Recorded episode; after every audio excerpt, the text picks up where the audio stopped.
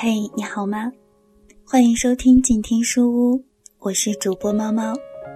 今天将继续和大家分享《中罗两国的关系》这本书。这本书是由罗马尼亚前驻华大使罗明和汉学家萨安娜口述，孔寒冰编著，北京大学出版社出版。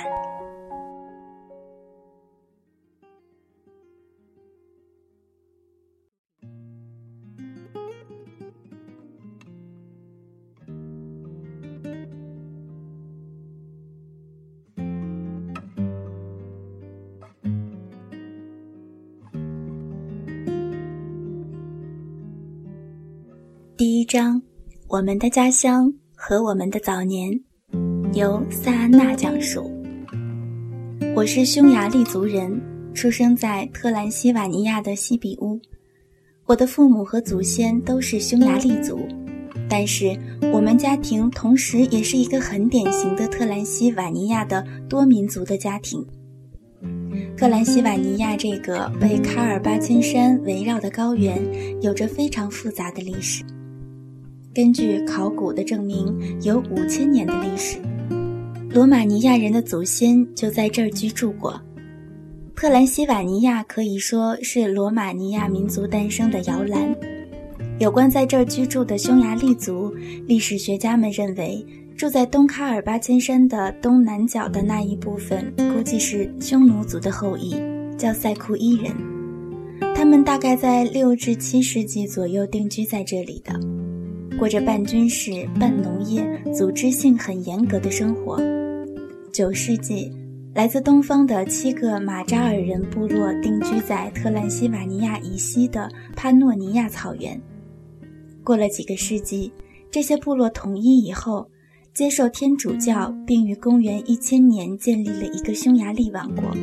这个王国间歇的也统治了特兰西瓦尼亚。在近千年的历史中，匈牙利族族人在特兰西瓦尼亚同罗马尼亚人和日耳曼移民一起生活，对特兰西瓦尼亚的政治、经济、文化发展做出了重要的贡献。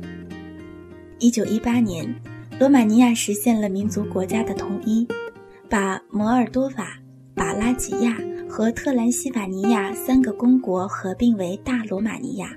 在这居住的三百万左右的匈牙利族，也就成了罗马尼亚的公民，享受着跟罗马尼亚人一样的权利。我的祖先是塞库伊人，族谱上记载的最早的前辈是十八世纪末在古吉路伊山区居住的一个地主，他有一个儿子和一个女儿，这两个孩子都不听服从他的安排，而按自己的心愿结了婚。儿子娶了一个罗马尼亚牧民的姑娘，女儿则嫁给了他们在做瓦匠的一个日耳曼族佣人，她就是我爷爷的妈妈。我爷爷只上了两年师范学校，后来因为家穷交不起学费，就跟他爸爸学做木匠，所以他还是个手工业者。后来他也把自己的儿子们送到城里学手艺。我爸爸出生于一八八四年。因为长得比较瘦小，因而决定学裁缝。后来还真成了很有名的裁缝。爸爸当上裁缝以后，就离开了故乡，到西比乌定居，直到一九三三年去世。我出生在一九三一年，那是一个很不好的年代，正好是世界经济危机发生之际。我爸爸为了能有自己的房子，就跟银行借了钱。我爸爸去世之后，由于钱没有还完，银行就把房子收回了，所以，我跟妈妈还有三个姐姐流落了街头。后来有一天，我母亲眼里含着泪水向我讲起这次凄惨的经历。那天正好赶上下大雨，我们四个小孩就坐在街头哭，没地方去。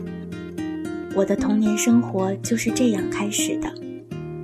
后来。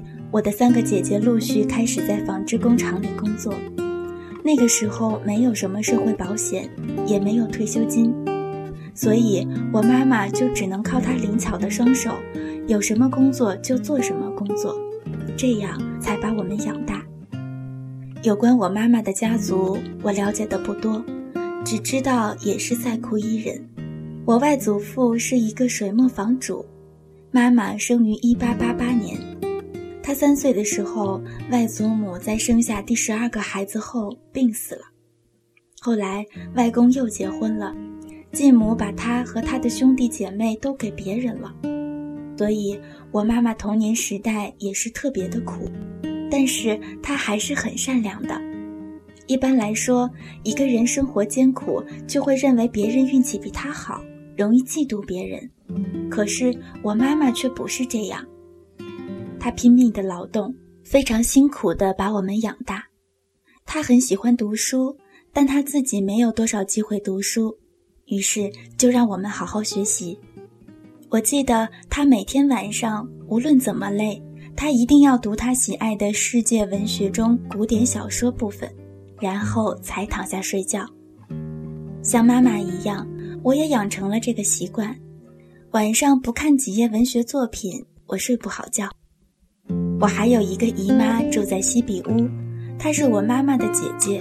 跟我妈的关系很好，她嫁给了一个塞库伊人，育有一子一女，其中女儿长大后嫁给了一个日耳曼人。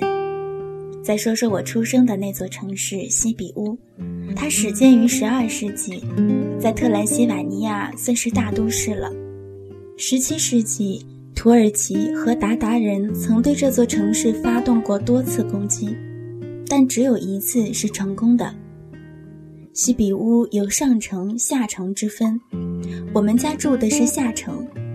西比乌是萨克森人和其他日耳曼族人共同建立的。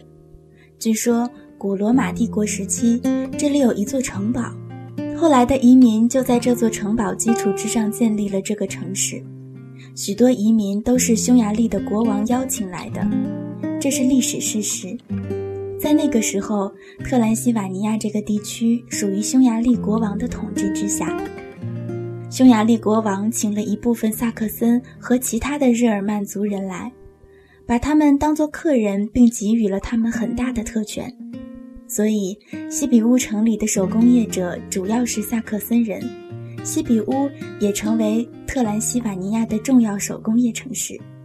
这里的居民有日耳曼人、匈牙利人、罗马尼亚人。有一段时间，日耳曼人最多；有一段时间，匈牙利人多。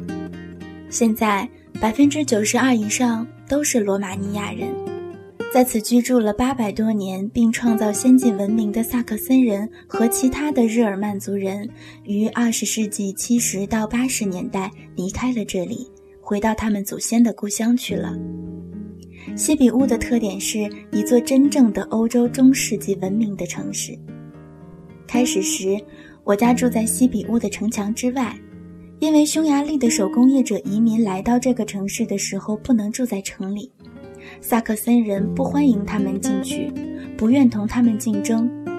当时我们家住的那条街叫白菜街，后来又搬到了伊丽莎白街，那里的院子我都很喜欢。因为每一座院子都像一个堡垒似的，有很结实的大门，很长的院子两旁有大小不一样的房子。这个院子是我儿童时代的乐园，有树可以爬的，有很多地方可以捉迷藏，还可以做很多的游戏。再后来，我家搬到了一座有四百五十年历史的老房子，它位于加工皮革的行会所在的那条街上。最后，我家又搬到城楼街的院落里，那个院子也非常大，有前后两个门，前面若有危险，后门就可以救命逃跑。我经常跟罗明讲，这些院子可以说是一个小世界，住在这些院子里有犹太人，有罗马尼亚人，有萨克森人，还有我们匈牙利人。所以我们在孩童时代就了解了各民族的风俗习惯和生活方式，学几种语言是很自然的事儿。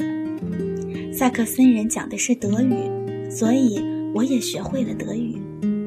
所以相对别处而言，西比乌这个地方在民族关系方面还是比较融洽的。第二次世界大战期间，当欧洲大部分的国家民族歧视和仇恨达到顶点的时候，在西比乌这儿的各个民族仍像以前一样过着一个互相了解、互相尊重的生活，还是照常在我们的学校学习，各种宗教的教堂里还是照常开放做礼拜。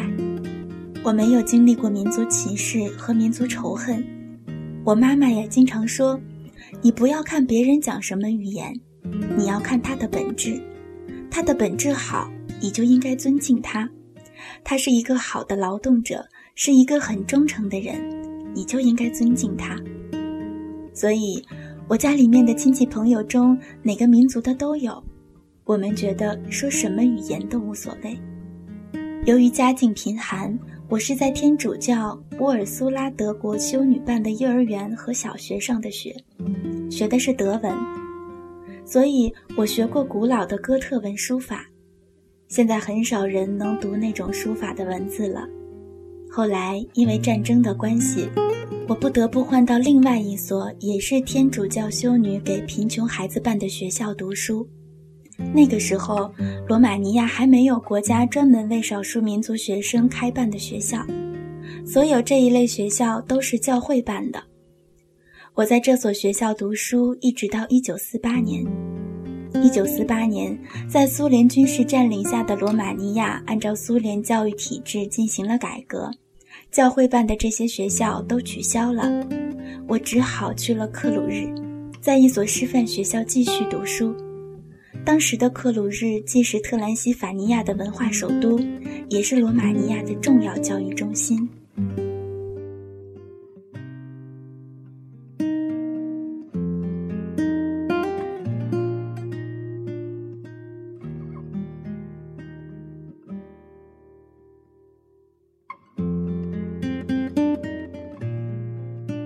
今天的故事就为您分享到这儿。